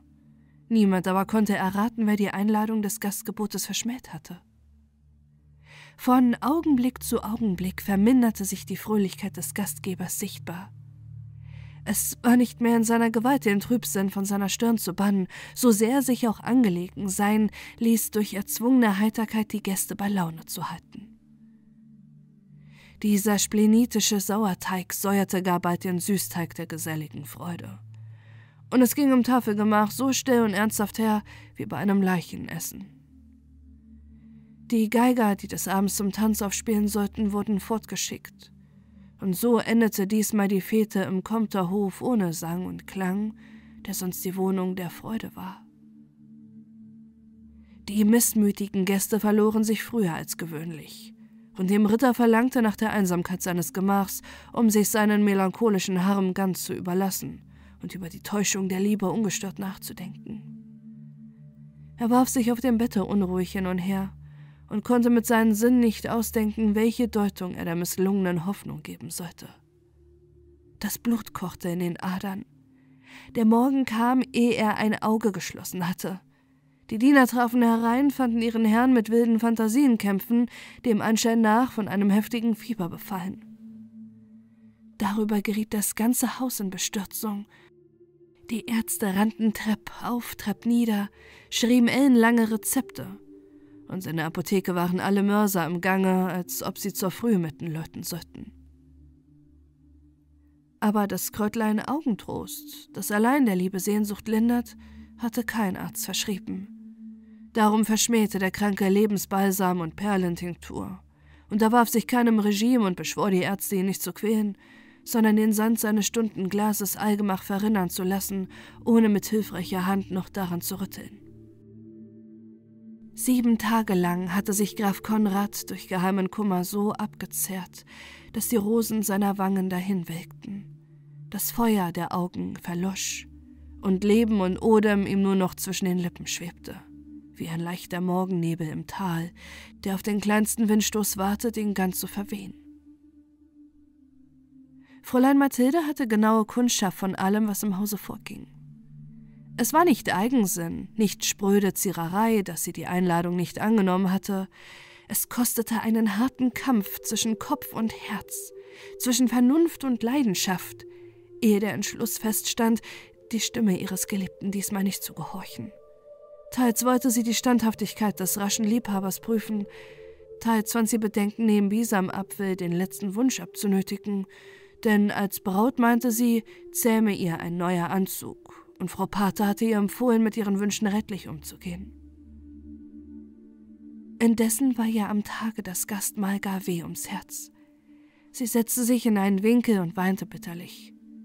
Die Krankheit des Ritters, davon sie sich die Ursache leicht erklärte, beunruhigte sie noch mehr, und wie sie die Gefahr vernahm, in welcher er sich befand, war sie untröstbar. Der siebte Tag sollte nach der Prognosis der Ärzte Leben oder Tod entscheiden. Dass Fräulein Mathilde für das Leben ihres Geliebten stimmte, ist leicht zu ermessen, und dass sie wahrscheinlicherweise dessen Genesung bewirken konnte, war ihr nicht unbekannt. Nur die Art, wie sie sich dabei nehmen sollte, fand große Schwierigkeit. Doch unter den tausend Fähigkeiten, welche die Liebe erweckt und aufschließt, ist auch die mit einbegriffen, dass sie erfindungsreich macht. Mathilde ging ihrer Gewohnheit nach, bei frühem Morgen zur Wirtschafterin, mit ihr über die Küchenzettel Rat zu halten. Aber Frau Gertrud war so außer der Fassung, dass sie sich auf die gemeinsten Dinge nicht besinnen, noch die Wahl der Speisen ordnen konnte. Große Tränen wie die Tropfen einer Dachtraufe rollten über die ledernen Wangen. Ach, Mathilde, schluchzte sie, wir werden hier bald ausgewirtschaftet haben. Unser guter Herr wird den Tag nicht überleben. Das war eine gar traurige Botschaft. Das Fräulein gedachte umzusinken vor Schrecken. Doch fasste sie bald wieder Mut und sprach Verzaget nicht an dem Leben unseres Herrn, er wird nicht sterben, sondern gesund werden. Ich habe heut Nacht einen guten Traum gehabt. Die Alte war ein lebendiges Traumbuch, machte Jagd auf jeden Traum des Hausgesindes, und wo sie ein habhaft werden konnte, legte sie ihn immer so aus, dass die Erfüllung bei ihr stund. Denn die anmutigsten Träume zielten bei ihr auf Hader, Zank und Scheldworte. Sag an deinen Traum, sprach sie, dass ich ihn ausdeute. Mir war, gegenredete Mathilde, als sei ich noch daheim bei meinen Mütterlein. Die nahm ich beiseite und lehrte mich das Süpplein von neuerlei Kräutern kochen. Das hilft für alle Krankheit, so jemand nur drei Löffel davon genießt. Bereite dies deinem Herrn, sprach sie, und er wird nicht sterben, sondern von Stund an gesund werden.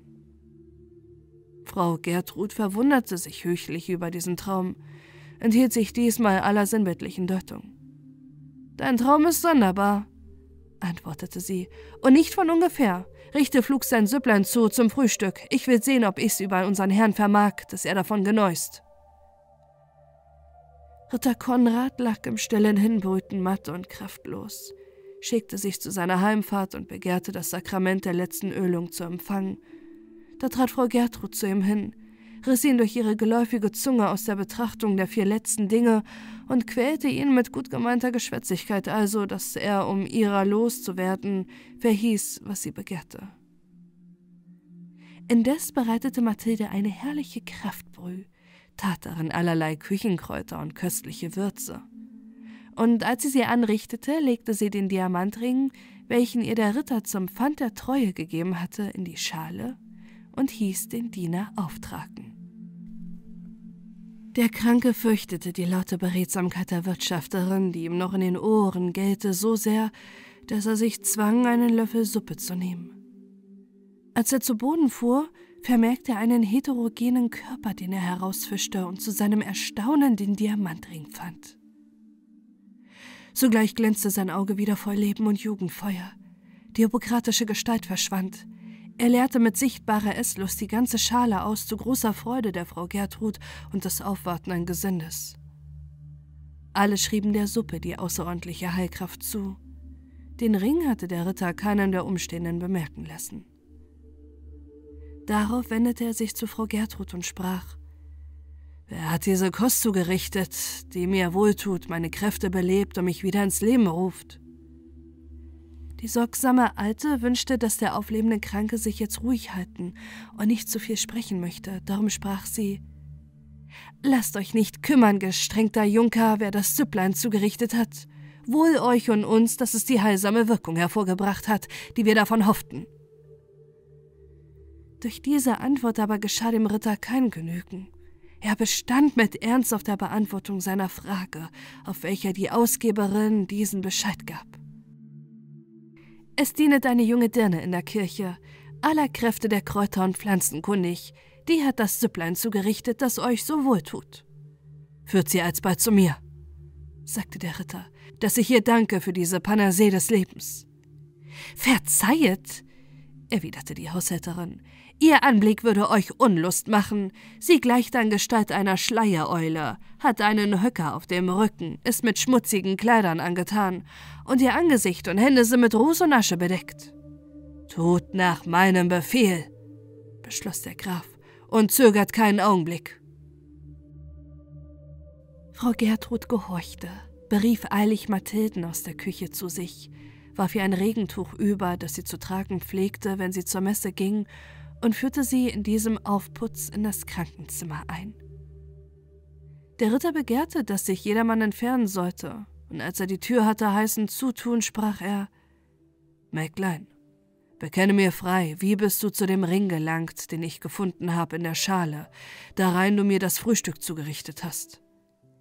Edler Ritter, antwortete das Fräulein züchtig und sittsam, den Ring habe ich von euch. Ihr begabtet mich damit am zweiten Abend des Freudenreins, da ihr mir eure Liebe schwuret. Seht nun zu, ob meine Gestalt und Herkunft verdienet, dass ihr euch so abgehärmt habt, als wollt ihr ins Grab sinken. Euer Zustand jammerte mich. Darum habe ich nicht länger verweilet, euch aus dem Irrtum zu ziehen. Eines solchen Gegengiftes der Liebe hatte sich Graf Konrad nicht versehen. Er bestürzte und schwieg einige Augenblicke aber die Gestalt der reizenden Tänzerin schwebte ihm bald wieder vor, und er konnte das Gegenbild, das er vor Augen sah, nicht damit reimen, Natürlich verfiel er auf den Gedanken, dass man seine Leidenschaft erraten habe und ihn durch einen frommen Betrug davon heilen wollte. Doch der wahre Ring, den er zurückempfangen hatte, ließ vermuten, dass die schöne Unbekannte auf irgendeine Weise mit im Spiel sein müsste. Also legte es darauf an, die seiner Meinung nach subornierte Dirne auszuforschen und in der Rede zu fangen. Seid ihr die holde Jungfrau? sprach er, die meinen Augen gefallen hat und welcher ich meine Treue gelobet habe, so zweifelt nicht, dass ich meine Zusage treulich erfüllen werde. Aber hütet euch, mich zu betrügen. Könnet ihr die Gestalt wieder annehmen, die ihr mir vorloge, zwei Nächte hintereinander auf dem Tanzplatz? Könnet ihr euren Leib schlank und eben machen wie eine junge Tanne? Könnt ihr die schäbige Haut abstreifen wie die Schlange und eure Farbe wechseln wie das Chamäleon? So soll das Wort, welches ich aussprach, als ich diesen Ring von mir gab, Ja und Amen sein. Könnet ihr aber diesen Bedingungen nicht Genüge leisten, so will ich euch als eine lose Dirne stolpen lassen, bis ihr mir saget, wie euch dieser Ring ist zu Handen gekommen. Mathilde erseufzte. Ach, ist es nur der Schimmer der Gestalt edler Ritter, wodurch euer Auge geblendet wurde? Wehe mir, wenn Zeit oder Zufall diese hinfälligen Reize zerstöret wenn das Alter diesen schlanken Wuchs beugen und meinen Rücken krümmen wird, wenn die Rosen und Lilien abblühen, die feine Haut einschrumpft und runzelt, wenn ein Zitrugestalt, in welcher ich jetzt vor euch stehe, mir eigentümlich zugehöret, wo wird dann eure mir geschworene Treue hinschwinden? Ritter Konrad verwundert sich über diese Rede, die für eine Küchendirne zu klug und überlegt schien. Wisset, war seine Antwort, Schönheit bestrickt der Männer Herz, aber Tugend weiß es in den sanften Banden der Liebe zu erhalten. Wohlan, erwiderte sie, ich gehe euren Bedingungen Genüge zu leisten. Eurem Herzen sei es überlassen, mein Geschick zu entscheiden. Der Kreuzherr schwankte noch immer zwischen guter Hoffnung und Furcht einer Täuschung. Er schellte die Wirtschafterin und erteilte ihr den Befehl: Geleitet dieses Mädchen auf ihre Kammer, dass sie sich reinlich kleide, harret an der Tür, bis sie heraustritt. Ich erwarte euer im Sprachgemach. Frau Gertrud nahm ihre Gefangene in genauer Aufsicht, ohne eigentlich zu wissen, wohin der Befehl ihres Herrn gemeint sei. Im Hinaufsteigen frug sie: Hast du Kleider, dich zu schmücken? Warum hast du es mir verschwiegen? Gebricht's dir aber daran, so folge mir auf meine Kammer, ich will dir leihen, so viel du bedarfst. Hierauf beschrieb sie ihre altmodige Garderobe, worin sie vor einem halben Jahrhundert Eroberungen gemacht hatte, Stück bei Stück mit froher Zurückerinnerung an die vormaligen Zeiten. Mathilde hatte darauf wenig Acht, begehrte nur ein Stücklein Seife und eine Handvoll Weizen klein, nahm ein Waschbecken voll Wasser, ging auf ihre Kammer und tat die Tür hinter sich zu. Frau Gertrud aber bewachte solche von außen mit großer Sorgfalt, wie ihr befohlen war. Der Kreuzherr, voller Erwartung, welchen Ausgang das Abenteuer seiner Liebe nehmen werde, verließ sein Lager, kleidete sich aufs zierlichste und begab sich in sein Prunkgemach, musste sich lange gedulden, ehe er aus der Ungewissheit gezogen wurde und wandelte mit geschwinden Schritten unruhig auf und ab. Doch als der welsche Zeiger am Augsburger Rathaus in der Mittagsstunde auf 18 Uhr wies, flogen urplötzlich die Flügeltüren auf. Es rauschte durchs Vorgemach der Schweif eines seidenen Gewandes. Fräulein Mathilde trat herein mit Anstand und Würde, geschmückt wie eine Braut und schön wie die Göttin der Liebe, wenn sie aus dem Götterdivan des Olympus auf Paphos zurückkehrte. Mit dem Entzücken eines wonnetrunkenen Liebhabers rief Ritter Konrad Göttin oder Sterbliche, wer ihr auch sein möget, seht mich hier zu euren Füßen, die Gelübden, die ich euch getan habe, durch die heiligsten Eidschwüre zu erneuern, so ihr anders würdigt Hand und Herz von mir anzunehmen. Das Fräulein hob der Ritter bescheiden auf. Gemach, edler Ritter, sprach sie, übereilet euch nicht mit euren Gelübden. Ihr seht mich hier in meiner wahren Gestalt. Übrigens bin ich euch unbekannt. Ein glatt Gesicht hat manchen Mann betrogen. Noch ist der Ring in eurer Hand. Flugs zog ihn Graf Konrad vom Finger. Nun spielte er an ihrer Hand und das Fräulein ergab sich dem holden Ritter. Ihr seid von nun an mein Auserwählter. sprach sie, dem ich mich länger nicht verhehlen kann. Ich bin Wackermann Ulfingers, des ehrenfesten Ritters Tochter, dessen unglückliches Geschick euch sonder Zweifel nicht verborgen ist. Bin kümmerlich dem Einsturz des väterlichen Hauses entronnen und hab in eurer Wohnung, wie wohl in armseliger Gestalt, Schutz und Sicherheit gefunden. Hierauf erzählte sie ihm ihre Geschichte und verschwieg ihm auch die Heimlichkeit mit dem Bisamapfel nicht. Graf Konrad dachte nicht mehr daran, dass er zum Sterben krank gewesen war lud auf den folgenden Tag alle Gäste wieder, die zuvor seinen Trübsinn so früh auseinandergescheucht hatte, hielt öffentliche Verlobung mit seiner Braut, und als er Truchsees aufgetragen hatte und nun herumzählte, fand er, dass kein Gedeck zu viel war. Darauf trat der Ritter aus dem Orden, verließ den Komter Hof und vollzog sein Beilager mit großer Pracht. Bei dieser merkwürdigen Hausveränderung bewies sich die geschäftige Martha Frau Gertrud ganz untätig. Als sie Fräulein Mathildens Kammertür bewachte und bei Eröffnung derselben eine stattlich gekleidete Dame zum Vorschein kam, war ihr Erstaunen so groß, dass sie rücklings vom Sessel fiel, einen Schenkel ausrenkte und lendenlahm blieb ihr Leben lang. Die Neuvermählten erlebten zu Augsburg das Spieljahr ihrer Ehe in Wonne und unschuldsvoller Freude, wie das erste Menschenpaar im Garten Eden. Von den Gefühlen der wohltätigen Leidenschaft durchdrungen, vertraute die junge Frau an den Busen ihres Eheherrn gelehnt, auf die Empfindung ihrer Glückseligkeit seinem Herzen an, das sie als ein unbegrenztes Eigentum besaß. Mein herzgeliebter Herr, sprach sie einmals mit dem Ausdruck des innigsten Gefühls. In eurem Besitz ist mir nun kein Wunsch mehr übrig. Ich erlasse meinen Bisamapfel die Erfüllung des dritten Wunsches mit Freuden. Habt ihr aber irgendeinen verborgenen Wunsch in eurem Herzen, so tut mir's kund. Ich will ihn zu dem meinigen machen, und zur Stunde soll er euch gewährt sein. Graf Konrad schloss sein trautes Weib zu herzlich in die Arme und beteuerte ihr hoch, dass außer der Fortdauer seiner Ehe für ihn nichts wünschenswert auf Erden sei. Also verlor der Bisamapfel in den Augen seiner Besitzerin allen Wert, und sie behielt ihn nur zum dankbaren Andenken der Pate Nixe.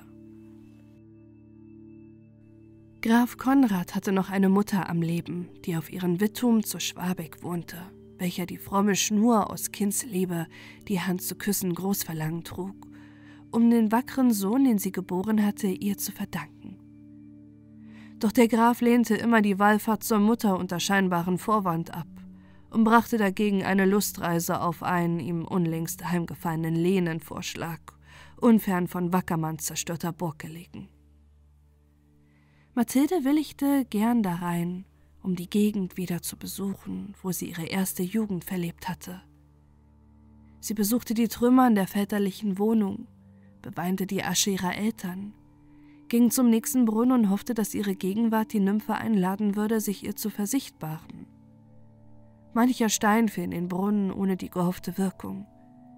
Selbst der Bisamapfel schwamm als eine leichte Wasserblase oben auf, und sie musste sich die Mühe nehmen, ihn selbst wieder herauszufischen.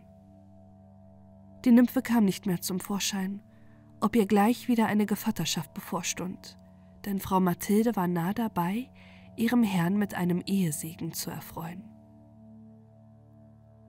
Sie gebar einen Sohn, schön wie ein Götterknabe, und die Freude der Eltern war so groß, dass sie ihn schier aus heißer Liebe erdrückten.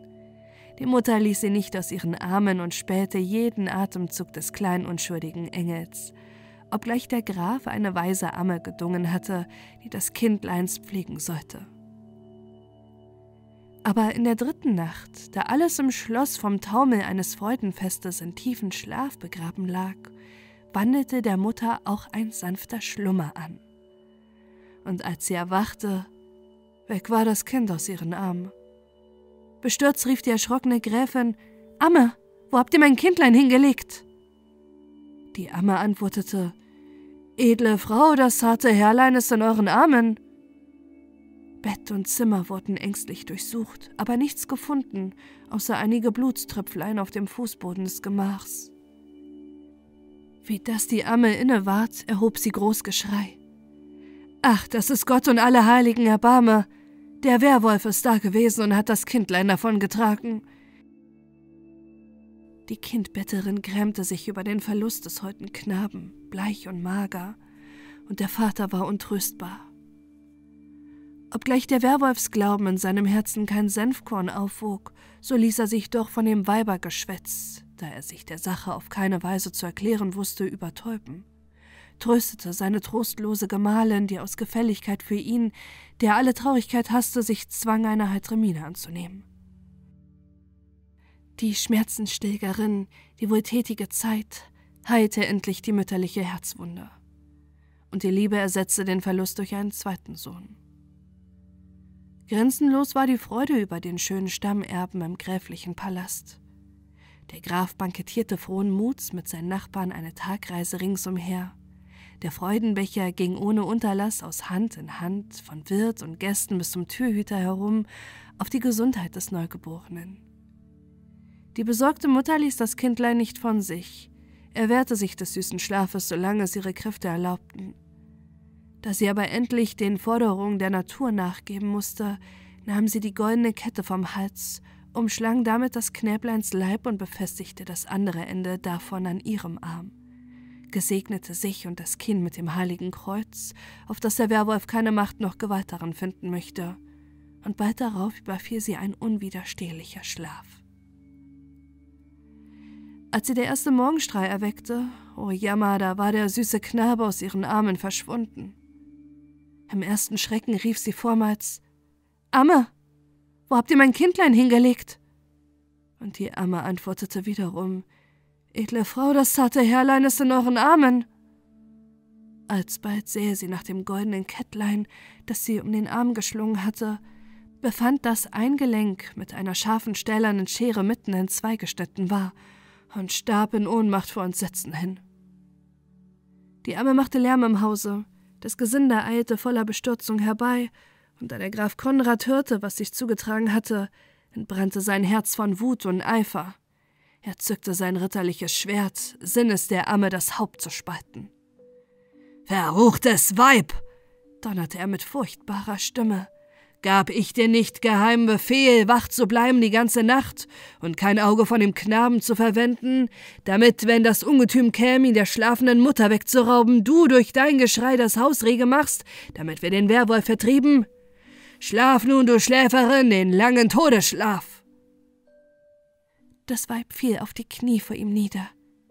Gestrenger Herr, sprach sie, bei Gottes Barmherzigkeit beschwöre ich euch, erwirkt mich augenblicks, damit ich die Schandtat mit ins Grab nehme, die meine Augen gesehen haben und die mir weder Geheiß noch Lohn abdringen soll, wofern sie nicht die Folter herauspresst.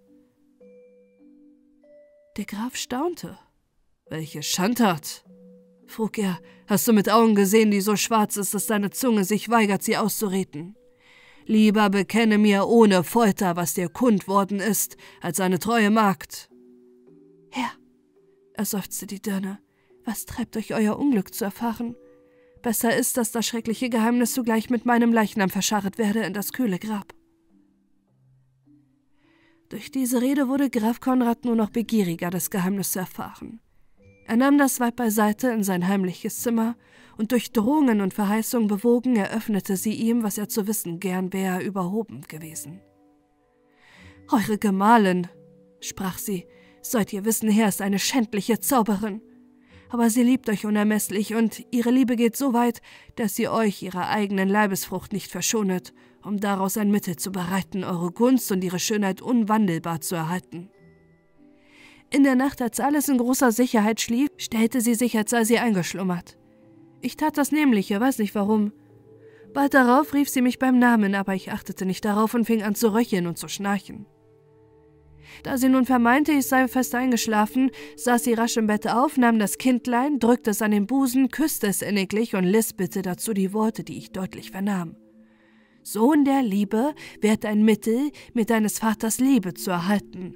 Gehe jetzt zu deinem Brüderlein, du kleine Unschuld, dass ich aus neunerlei Kräutern und deinem Knöchlein einen kräftigen Trank bereite, der meine Schönheit und deines Vaters Gunst mir bewahre. Als sie das gesagt hatte, zog sie eine Diamantnadel, scharf wie ein Dolch aus den Haaren, stieß solche dem Kindlein flugs durchs Herz, ließ es ein wenig ausbluten und da es nicht mehr zappelte, legte sie es vor sich hin, nahm den Bisamapfel, murmelte dazu einige Worte, und da sie den Deckel abhob, loderte daraus empor eine lichte Feuerflamme, wie aus einer Pechtonne, welche den Leichnam in wenigen Augenblicken verzehrte. Die Asche und Knöchlein sammelte sie sorgfältig in eine Schachtel und schob sie unter die Bettlade. Darauf rief sie mit ängstlicher Stimme, als fuhr sie plötzlich aus dem Schlaf auf Amme, wo habt ihr mein Kindlein hingelegt? Und ich antwortete mit Furcht und Grausen, ihre Zauberei fürchtend Edle Frau, das zarte Herrlein ist in euren Armen. Darüber fing sie an, sich ganz trostlos zu gebärden, und ich lief aus dem Zimmer unter den Schein Hilfe zu rufen. Seht, gestrenger Herr, das ist der Verlauf der schändlichen Tat, die euch zu offenbaren ihr mich gedrungen habt. Bin erbötigt, die Wahrheit meiner Aussage durch einen glühenden Stab Eisen zu erhärten, den ich mit bloßen Händen tragen will, dreimal dem Schlosshof auf und nieder. Ritter Konrad stund wie versteint, konnte lange Zeit kein Wort vorbringen. Nachdem er sich wieder gesammelt hatte, sprach er Was bedarf's der Feuerprobe? Euren Worten ist der Stempel der Wahrheit aufgedrückt. Ich fühl's und glaub's, dass alles so ist, wie ihr saget.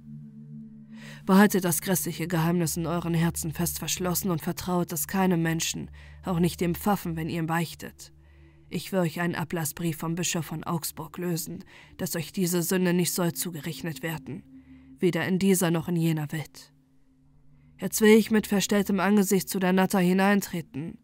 Da habt wohl Acht, dass ihr, wenn ich sie umarme und ihr Trost einspreche, die Schachtel mit den Totengebeinen unter dem Bettlader hervorzieht und unbemerkt mir solche überantwortet. Mit leicht umwölkter Stirn und dem Blick eines gerührten, aber noch standhaften Mannes trat er in das Gemach seiner Gemahlin, die ihren Herrn mit schuldlosem Auge, wiewohl mit hochbetrübter Seele schweigend empfing. Ihr Angesicht glich eines Engels Angesichte, und dieser Anblick löschte Wut und Grimm, davon sein Herz entbrannt war, plötzlich aus. Den Geist der Rache milderte Mitleid und Bedauernis, er drückte die unglückliche Frau herzig an den Busen, und sie überströmte sein Gewand mit wehmutsvollen Tränen. Kosete freundlich mit ihr und sputete sich dem Schauplatz des Grauens und Entsetzens bald wieder zu verlassen. Die Amme hatte indes ausgerichtet, was ihr befohlen war, und überlieferte dem Grafen insgeheim das schauderhafte Knochenbehältnis. Es kostete einen schweren Kampf in seinem Herzen, ehe er einen Entschluss fasste, was er mit der vermeinten Zauberin tun sollte. Endlich wurde er Rats, ohne Spuk und Aufsehen sich ihrer zu entledigen. Er saß auf und ritt gen Augsburg, vorher aber tat er dem Hausmeister Befehl. Wenn die Gräfin nach neun Tagen hervorgeht aus ihrem Gemach, um nach Gewohnheit zu baden, so lasset die Badstube wohl hitzen und verriegelt auswendig die Tür, dass sie im Bade verschmachte vor großer Hitze und nicht bei Leben bleibe. Der Hausmeister vernahm diesen Befehl mit großer Betrübnis und Wehmut, denn alles Hausgesinde liebte die Gräfin Mathilde als eine sanfte und gutmütige Gebieterin. Doch wagte er nicht gegen den Ritter den Mund aufzutun, weil er dessen großen Ernst und Eifer wahrnahm. Am neunten Tage befahl Mathilde, das Bad zu heizen. Sie gedachte, ihr Gemahl werde nicht lange in Augsburg verweilen, und sie wollte, dass bei seiner Rückkehr alle Spuren des traurigen Wochenbettes sollten vertilgt sein. Als sie in das Badgemach hineintrat, zitterte die Luft sichtbar um sie her vor großer Hitze. Sie wollte zurücktreten, aber ein starker Arm stieß sie mit Gewalt in die Badstube hinab, und sogleich wurde auch die Tür von außen verriegelt und verschlossen. Sie rief vergebens um Hilfe. Niemand hörte, das Feuer wurde nur heftiger angeschürt, dass der Ofen hochrot glühte, wie ein Töpferofen. Aus diesen Umständen erriet die Gräfin leicht, was ihr vorgehe. Sie ergab sich daran zu sterben. Nur der schändliche Verdacht, den sie ahndete, marterte ihre Seele mehr als der schmächliche Tod. Sie nützte die letzten Augenblicke der Besinnung, zog eine silberne Nadel aus den Haaren und schrieb damit an die weiße Wand des Gemachs diese Worte. Gehab dich wohl, Konrad. Ich sterbe auf deinen Befehl willig, aber schuldlos. Darauf warf sie sich auf ein Ruhbettlein nieder, ihren Todeskampf zu beginnen. Aber unwillkürlich strebt die Natur zu der Zeit, wenn das böse Stündlein kommt, ihrer Zerstörung vorzubeugen. In dem Angstgefühl der erstickenden Hitze warf sich die unglückliche Sterbende hin und her. Da entfiel ihr der Bisamsapfel, den sie stets bei sich trug, zur Erde. Augenblicklich ergriff sie ihn und rief: O Pate Nixe, steht es in deiner Macht, so befreie mich von meinem schandbaren Tode und rette meine Unschuld. Sie schrob hastig den Deckel auf. Da stieg aus dem Bisamapfel hervor ein dichter Nebel, der sich über das ganze Gemach ausbreitete und der Gräfin angenehme Kühlung gewährte, dass sie keine Angst und Hitze mehr empfand. Entweder hatten die wässrigen Dünste aus der Felsengrotte die Glut verschlungen, oder Frau Pate hatte Vermöge der Antipathie der Najaden gegen das Element des Feuers ihren natürlichen Feind besiegt. Die Dunstwolke sammelte sich in eine Gestalt, und Mathilde, die jetzt nicht mehr zu sterben gedachte, erblickte mit unaussprechlicher Wonne die liebevolle Nymphe vor sich, in ihren Arm den zarten Säugling mit einem Westerhemdlein angetan und an der Hand das ältere Herrlein in weißen Flügelkleider mit rosenfarbenen Bandschleifen. Willkommen, geliebte Mathilde, redete die Nymphe sie an. Wohl dir, dass du den dritten Wunsch, den dir der Bisamapfel gewähren sollte, nicht so leichtsinnig wie die beiden ersten verschwendet hast. Hier sind die zwei lebendigen Zeugen deiner Unschuld, welche dich über die schwarze Verleumdung, unter welcher du schier erlagest, werden triumphieren lassen. Der Unstern deines Lebens hat dich zum Untergange geneigt.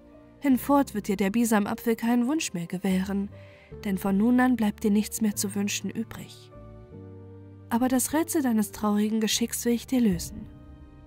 Wisse, dass die Mutter deines Gemahls die Stifterin alles Unglücks sei. Dieser stolzen Frau war die Vermählung ihres Sohnes ein Dolchstich ins Herz. Sie wusste nicht anders, Graf Konrad habe den Adel seines Hauses durch Aufnahme einer Kirchendirne ins Ehebett geschändet. Sie stieß Fluch und Verwünschung gegen ihn aus und erkannte ihn nicht mehr für den Sohn ihres Leibes. All ihr Sinnen und Dichten war darauf gestellt, dich zu verderben, wiewohl die Wachsamkeit deines Gemahls diesem boshaften Vornehmen immer gesteuert hat. Dennoch ist es ihr gelungen, auch diese durch eine gleisnerische Amme zu hintergehen. Durch große Verheißung hat sie dies Weib dahin vermocht, deinen erstgeborenen Sohn im Schlafe dir aus den Armen zu reißen und ihn wie ein Hündlein ins Wasser zu werfen. Glücklicherweise wählte sie den Brunnen meiner Felsenquelle zu dieser Schandtat. Ich empfing den Knaben mit liebevollen Armen und pflegte sein als eine Mutter. Ebenso vertraute sie mir auch den zweiten Sohn meiner geliebten Mathilde. Diese trugvolle Amme wurde deine Anklägerin. Sie überredete den Grafen, du seist eine Zauberin, eine salamandrische Flamme aus dem Bisamapfel, dessen Geheimnis du sorgsamer hättest bewahren sollen, habe die Knaben verzehret, um aus ihrer Asche einen Liebestrank zu bereiten. Sie schob deinem Gemahl ein Gefäß mit Tauben und Hühnerknochen, gefüllt in der Hand, die er für Überbleibsel seiner Kinder erkannte, und Befehl gab, dich in seiner Abwesenheit im Bade zu ersticken. Voll Reue und Verlangen, diesen grausamen Befehl womöglich noch zurückzunehmen, eilte er jetzt von Augsburg her, ob er dich gleich noch für schuldig hält. In wenigen Stunden wirst du gerechtfertigt an seinem Busen liegen. Nachdem die Nymphe ausgeredet hatte, bog sie sich über das Angesicht der Gräfin, küsste sie auf die Stirn, und ohne eine Antwort zu erwarten, hüllte sie sich in ihren dichten Dunstschleier und verschwand. Die Diener des Grafen waren indessen geschäftigt, das erloschene Feuer wieder anzufachen. Es dünkte ihnen immer, als hörten sie inwendig Menschenstimmen, woraus sie urteilten, dass die Gräfin noch am Leben sei. Aber all ihre Mühe und Gebläse war vergebens.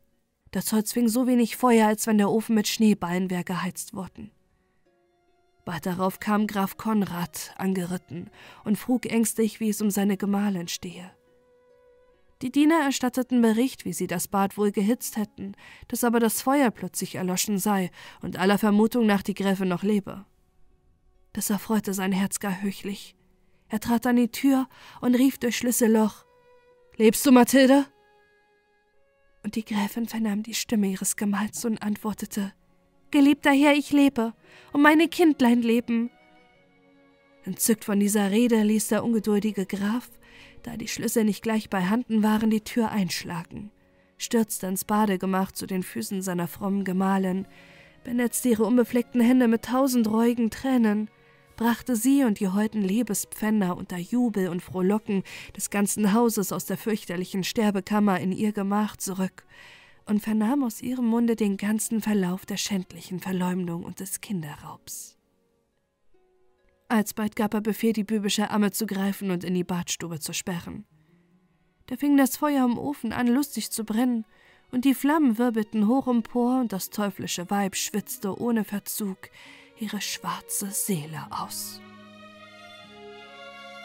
Musik